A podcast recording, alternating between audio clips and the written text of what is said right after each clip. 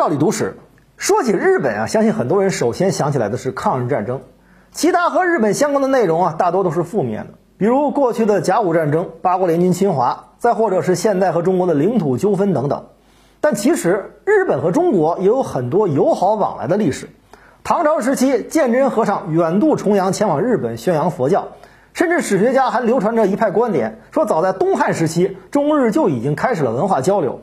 《后汉书》里记载，建武中元二年，倭奴国奉贡朝贺，使人自称大夫，倭国之极难界也。可见，中国和日本的渊源早在两千年前就已经开始了。不得不说，日本是一个很善于学习其他民族优点的国家。古代从中国学习了很多先进的文化技术和政治制度，到了近代已经发展成了世界上的强国。当然，也就是从近代开始，中日之间的矛盾似乎到达了顶峰，接二连三爆发的战争很大程度上破坏了中日两国的友好交往。新中国成立之后，尤其是七十年代开始，中日邦交再次开启。改革开放的总设计师邓小平曾经到访日本，还视察了日本当时最先进的制铁工厂。视察的过程中，他说：“希望你们提供合作，我们想做同样的事情。”日本也回应说：“邻居变强大是好事，并且希望和邓小平开展中日间的合作。”同时，一九七八年，中日老一辈领导人签订了《中日和平友好条约》，目的也是为了进一步的保障中日两国的文化交流。随后的几十年里，中日之间也发生过一些领土方面的矛盾。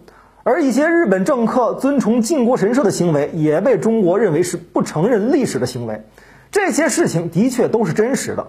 但是除了这些，日本在2008年汶川大地震的时候，还派来了救援队帮助中国开展搜救行动。政府提供了五亿日元的紧急援助，帮助中国。在近期，日本民众和政府又再次向中国援助了数以万计的口罩、防护服等等这些防疫物资，帮助中国解决燃眉之急。还有日本人说山川异域，风月同天，表示支持咱们国家的工作。可以说，日本这次的操作着实让许多中国人为之感观。很多人也说啊，我们不会忘记历史，但我们也会记得这份恩情。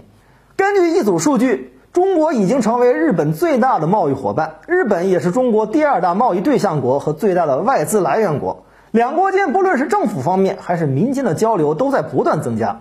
尤其是经过近期的事情，中日两国的关系再次迎来了春天。俗话说，远亲不如近邻。历史归历史，现在是现在。